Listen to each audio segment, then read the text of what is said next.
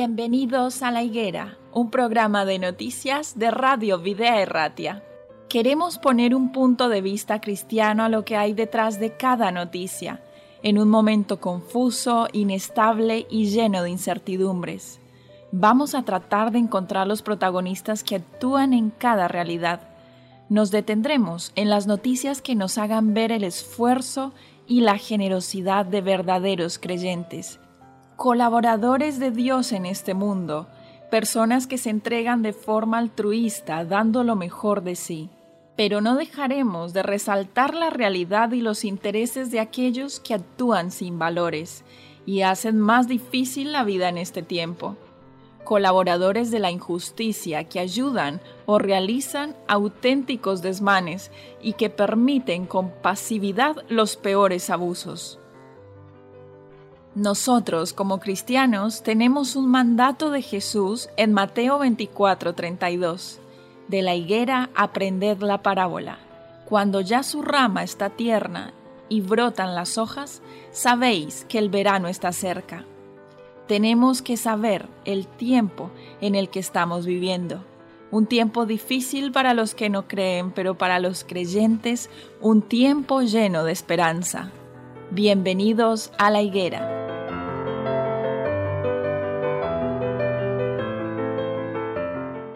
Damos la bienvenida a nuestros queridos oyentes a un nuevo programa de La Higuera, un programa de noticias y actualidad bajo un enfoque cristiano. En la tarde de hoy me encuentro con Marco y también me encuentro con Enrique. ¿Qué tal estáis? Un saludo, pues muy bien. Bueno. Contentos de estar aquí. Bien, pues gracias por venir. El día de hoy queremos hablar acerca de Teresa Perales. Teresa Perales es el éxito eh, de las medallas paraolímpicas a nivel de natación. Es una chica que, que dice que el éxito no es ganar una medalla, sino haberlo intentado. Se parece un poquito su frase y su línea de pensamiento a nuestra línea de pensamiento, ¿no? Con relación a que la carrera cristiana, bueno, eh, la meta es el cielo, ¿verdad? Pero debemos ir disfrutando el trayecto en el cual conocemos más de Jesús, aprendemos más de Él y amamos un poco más a los demás. Disfrutando y, a veces sufriendo, ¿eh?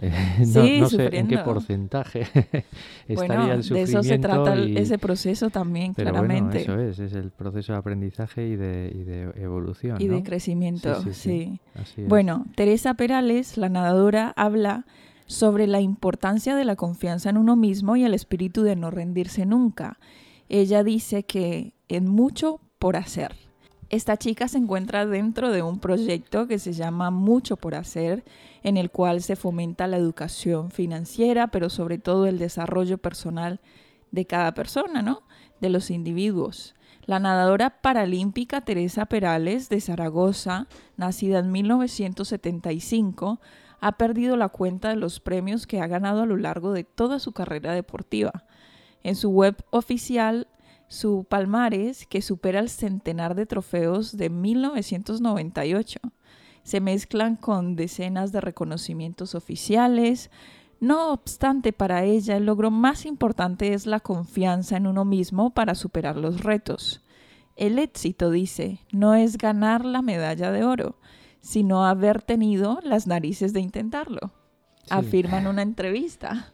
Sí, bueno, a ver, eh, es, un, buen eslogan, ¿no? El, hecho de que el éxito eh, no sea ganar una medalla para una persona que lo ha ganado todo, ¿no? Eh, es de admirar que tanto deportivamente, que es una persona que ha tenido muchos éxitos, pues no se le haya subido, digamos, el, el ego y bueno, pues tenga esa humildad. Dice, no, es que lo importante no es ganar la medalla, sino, bueno, pues el prepararte, como dice ella, así como muy, en un lenguaje muy coloquial, el tener narices para preparar. Sí que habla de la confianza en uno mismo, eh, de la que yo dudo un poco, ¿no? Porque... Sí, a veces nosotros somos tan débiles. Sí, eso es, ¿no? Si nosotros, eh, es verdad que desde la perspectiva cristiana, nosotros tenemos la confianza en Dios y por supuesto esa confianza en Dios también nos Se refleja en nosotros mismos. Eso es, en nosotros mismos, ¿no?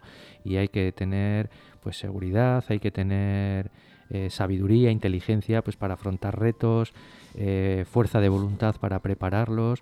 Y a mí estas personas que tienen una deficiencia física, mm, eh, a mí es que me causan una admiración grande. Esta mujer a los 19 años, siendo, eh, digamos, como se suele decir, en la flor de la vida, cuando, en la juventud. En la juventud, pero muy juventud, ¿no? Eh, recién salida de la adolescencia, de repente, pues ella sufre una enfermedad que es una neuropatía que le deja sin movilidad las piernas, ¿no? Y bueno, pues empezó a ser... Obligada a utilizar la silla de ruedas, por ende, ¿sí?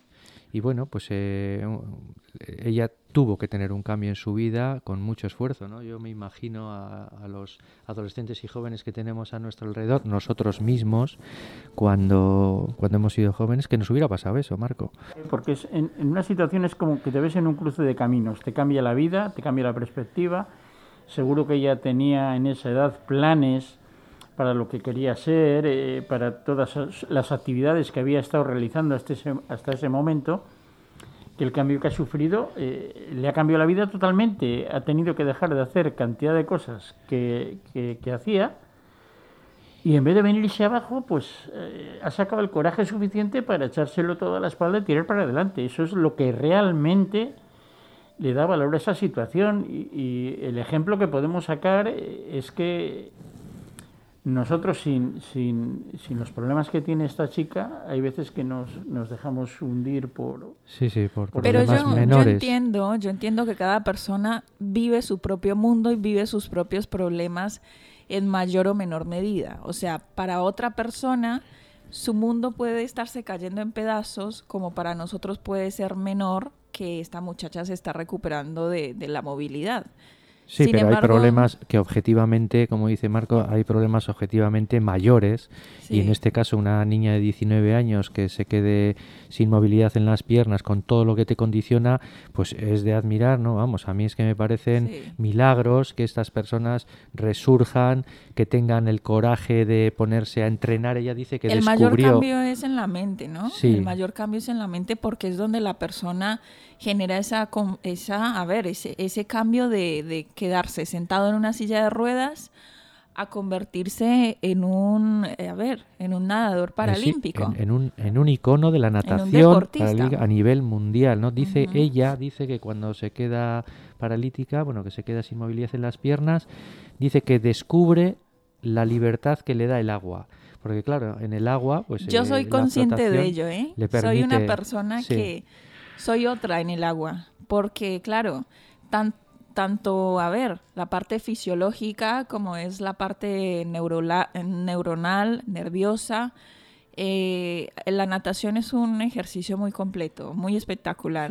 Y el hecho que ella se haya recuperado la movilidad a través de la, de la terapia de natación no es que simplemente se fue a nadar, sino que tuvo sus terapeutas y sus profesores que estuvieron ahí con ella para ayudarla a movilizar un poco más. Eh, pero sí, como tú dices, descubrir esa libertad que te da el agua, comenta ella, con una sonrisa, al poco tiempo de zambullirse en este nuevo deporte del que afirma que antes de cumplir la veintena no le gustaba para nada. O sea, ella no le gustaba el deporte, pero empezó como una especie de terapia. Comenzó una carrera profesional llena de sacrificios, como tú dices, no todo en la vida es un camino de rosas, pero hay que aprender a vivir con esas espinas también que traen las tener rosas. La motivación para seguir. Yo creo que la, eh, a ver, eh, cuando traemos estos ejemplos eh, pues a la, a la emisora o, a otros ámbitos de, de, conversación y de debate, ¿por qué los traemos? Pues porque la vida también del cristiano es una vida de caídas y de levantarte. Dios invita siempre, Dios invita siempre a levantarte y a resurgir de las cenizas muchas veces, ¿eh? Hay veces que nos ponemos limitaciones que no tenemos. Y, el ejemplo que vemos en esta chica, Eliana nos dice que sí, que ella siente la libertad cuando va al agua. Pero tú ya tienes una libertad que ella perdió. Estamos hablando que una chica de 19 años sí. No es como hace 50 años que igual ya era madre y tenía dos hijos y se había echado un hogar a la espalda. Ahora las chicas de 19 años eh, todavía están prolongando la adolescencia. Sí, sí. O sea, todavía viven en un mundo que no es el mundo real de tener que luchar por traer un sueldo a casa, por, por vivir. Y, todavía en, esa, en esa adolescencia alargada, eh, el, tener el coraje de, echártelo todo a la espalda y, y tirar adelante, porque ella cuando, cuando descubrió esa libertad en el agua, ella no pensaba en, ser medallista ni, ni, ni, ni, en competir oficialmente, sino simplemente buscaba una liberación, una salida a su situación. Bueno, dice que al principio no le gustaba para nada esta disciplina, pero que con el tiempo comenzó a visualizarla como una carrera profesional hasta el punto de ganar 26 medallas olímpicas. Sí, sí, bueno, esta es que era una máquina, o es, una máquina. Yo, eh, una pregunta que os hago, eh, a ver, eh, desde la perspectiva cristiana, ¿cómo afrontamos nosotros los reveses que te da la vida? ¿no? Nosotros vivimos en un mundo que, bueno, pues para nuestra desgracia, eh, bueno, tiene cosas muy buenas, pero para nuestra desgracia también tiene muchas cosas malas. Y si hay algo malo en esta vida, pues es la enfermedad, es el dolor y a mí sí que me gustaría ¿no? que me bueno que, que eh, habláramos un poco sobre cómo afrontamos o como cristianos cómo debes afrontar este tipo de reveses tan fuertes ¿eh? no estamos hablando de ay me he quedado sin trabajo durante tres meses y en tres meses estoy muy triste no estamos hablando has perdido las piernas has perdido a un familiar muy querido muy cercano estos reveses son difíciles incluso para un cristiano pero sí sí pero a ver eh, eh, el asunto es que sabemos, porque a lo largo de nuestra vida hemos tenido que ver la mano de Dios muchas veces. Entonces, eh, la gente que no es creyente piensa que el tener fe es algo ciego. Yo desde la perspectiva cristiana dentro de mi vida, yo os puedo decir que es estadística pura y dura. Si a lo largo de mi vida he necesitado ver la mano de Dios muchísimas veces y siempre la he visto, eso no es fe ciega, eso es estadística. Sí, sí, esos son datos constatables, por lo menos como personales, ¿no? Pero como... Claro. Sí, sí. Eh, entonces, eh, si es verdad que, la palabra de Dios nos dice eh, a, lo largo de toda la Biblia cómo Dios hace su parte colaborando con nosotros. Nosotros tenemos que hacer nuestra parte y Él hace la suya. Eso es una ventaja porque... Pero ¿de qué se trata la parte que tú haces? A ver, porque Sabemos que Dios hace su parte en ayudarnos a superar los obstáculos que se nos eh, presentan en la vida. Y sabemos que nunca van a dejar de aparecer situaciones complicadas porque vivimos en un mundo de maldad. O sea, nosotros estamos ya preparados para que aquí vamos a tener que sufrir pero que no vamos a sufrir solos, vamos a sufrir de la mano de Dios, que es muy diferente. Y no vamos a sufrir eternamente, quiero decir no que eternamente. esto al final no deja de ser una transición eh, una preparación, algo que, bueno, sufrimos muchas veces, otras veces disfrutamos, a veces se nos olvida decir que también conociendo a Dios y eh, disfrutamos, se, siente una paz inmensa. Eso es. Y eh, se siente uno lleno como no se siente con ninguna otra cosa, con relaciones sentimentales, con trabajo, con dinero. Lo que decía Marco, ¿no? Que, que, en los momentos complicados, pues esa ayuda, esa ayuda que otros no ven por ningún sitio, pues nosotros Decimos gracias Señor por, por incluso por darme fuerzas para afrontar un problema y por no hundirme, porque tengo una esperanza mayor que el problema. Y eso es muy importante, tener un objetivo mayor que el problema en el que estás. Y claro, nuestro objetivo es eh, pues eh, la promesa del Señor. sí, pero también tenemos metas y propósitos personales aquí en la tierra.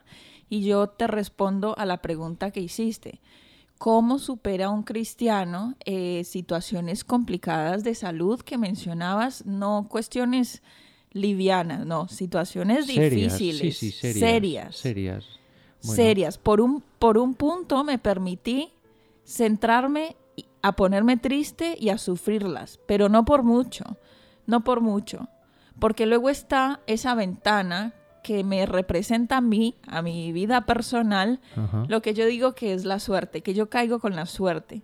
Y para mí la suerte es tener a Dios. Sencillo como eso, porque nosotros no creemos en la suerte como una fortuna. Para mí tener suerte es tener a Dios. Y esas situaciones difíciles que yo estoy segura que nadie de las personas que yo conozco las ha experimentado, pues simplemente las he logrado superar pensando en que el día de mañana viviré de una mejor manera. Sí, a ver, no, no debemos, eh, a veces la gente entiende como que esta es una, una postura casi de, del, del, martirizado, ¿no? Del que está en el dolor, pero aún así y tal.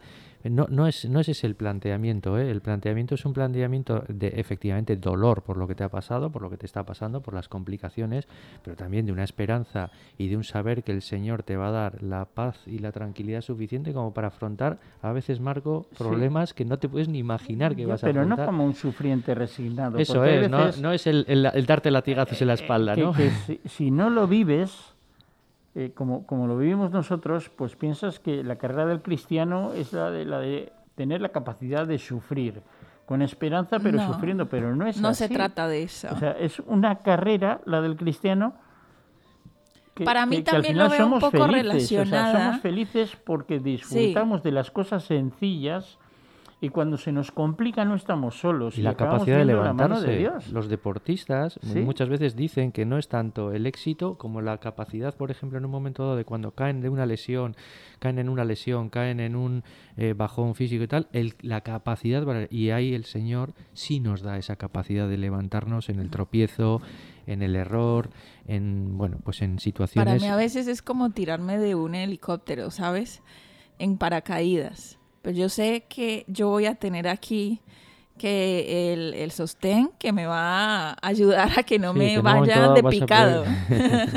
en picado contra el suelo. que en determinado momento pues, pues, pues tengas tus momentos de duda. Y dices, ¿por qué me tiene que pasar esto? Va a estar el bajón, pero el paracaídas va a salir en, el momento correcto. Pero luego volvemos a lo mismo, a la estadística. Bueno, si siempre he visto la mano de Dios, ahora no sé por, qué, me está pasando. Sí, pero a veces nos pasa. ¿eh? Pero pero, Señor, no me des comprensión porque ya lo veré, pero dame tranquilidad Sí, y paciencia. Para no desesperar y paciencia. Mira, hay un texto que, que, es muy conocido por todos, ¿no? Que dice que el cristiano todo lo sufre, todo lo cree, todo lo espera, todo lo soporta, ¿no? No es un concepto, como decíamos ahora, eh, de mártir, sino simplemente es un concepto de esperanza, del decir, Señor, estoy pasando por un momento complicado, espero, espero que que tú me ayudes a soportarlo, a llevarlo con tranquilidad, a llevarlo con paciencia. Momentos duros, cuando tienes tú la enfermedad, cuando la tiene un ser querido, un hijo, mm. cuando pierdes un ser muy, eh, muy querido, cercano. Eh, quiero decir, todas esas situaciones a veces parecen tan incomprensibles para, para, para nuestras cabezas que, que, nos, nos, caemos en, la, en, en, ese desánimo, ¿no? Pero ahí está siempre el mensaje del Señor y la palabra de Dios para leer un texto y esto que que te, que te un himno, ¿no? Escuchar un, un himno que de repente te, te, te, bueno, te, viene, eso es, te, lleva para arriba, eso es, así es. Está claro que al final, eh, ¿conocéis el programa de Google, el, Google Earth? Sí. Eh, buscamos ahora mismo el local en el que estamos, eh, vemos la calle, los coches aparcados, vamos subiendo arriba. La aplicación de mapas y de, y de vista de, de la tierra. Sí, sí. Vizcaya, vemos el País Vasco, eh, vemos España, vemos Europa y acabamos viendo el planeta entero, ¿no?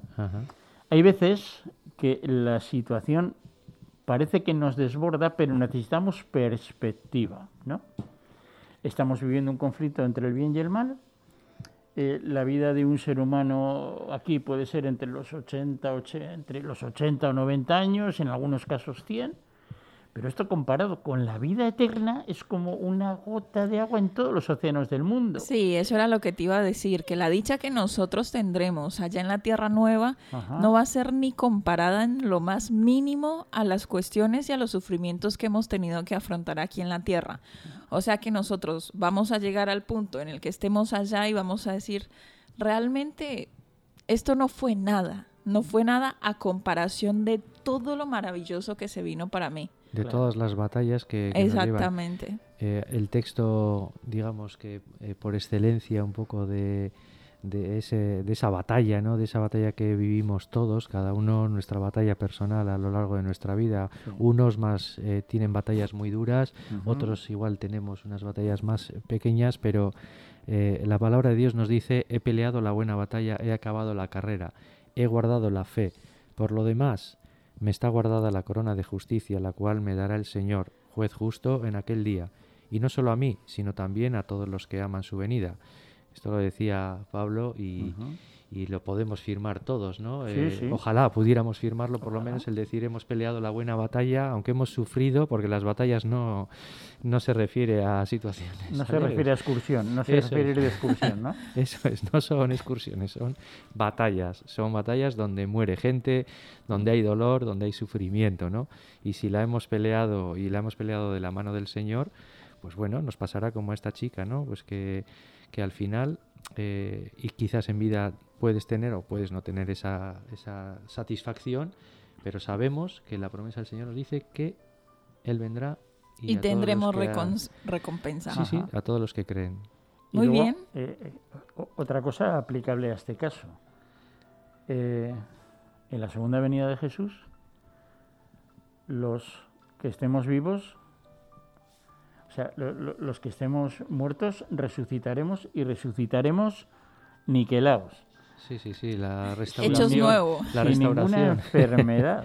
sí, sí, así lo promete el Señor. En el caso de esta chica, probablemente sin. Sí, sí, claro. Con toda seguridad. o sea, eso es, con eh, todas sus funciones del cuerpo como tiene que ser. La promesa del Señor y con dice, un nombre nuevo. Sí, sí. la promesa del Señor dice que no habrá más dolor, más lágrimas. Claro. Eh, entonces, bueno, y que efectivamente la restauración de nuestros cuerpos Nos, nos llevará a la situación inicial, digamos que nos reseteará a la situación inicial que Dios propuso para, para esta tierra. Para esta tierra, Bueno, eh, tomamos el camino erróneo, pero por lo menos Él nos ha dado la vía de salida. Muy bien, amigos, se nos acabó el tiempo, pero muchas gracias por haber participado en este espacio de tertulia. Llegamos entonces al final de este programa. Os esperamos en una próxima emisión de La Higuera. Agur. Un saludo, Agur.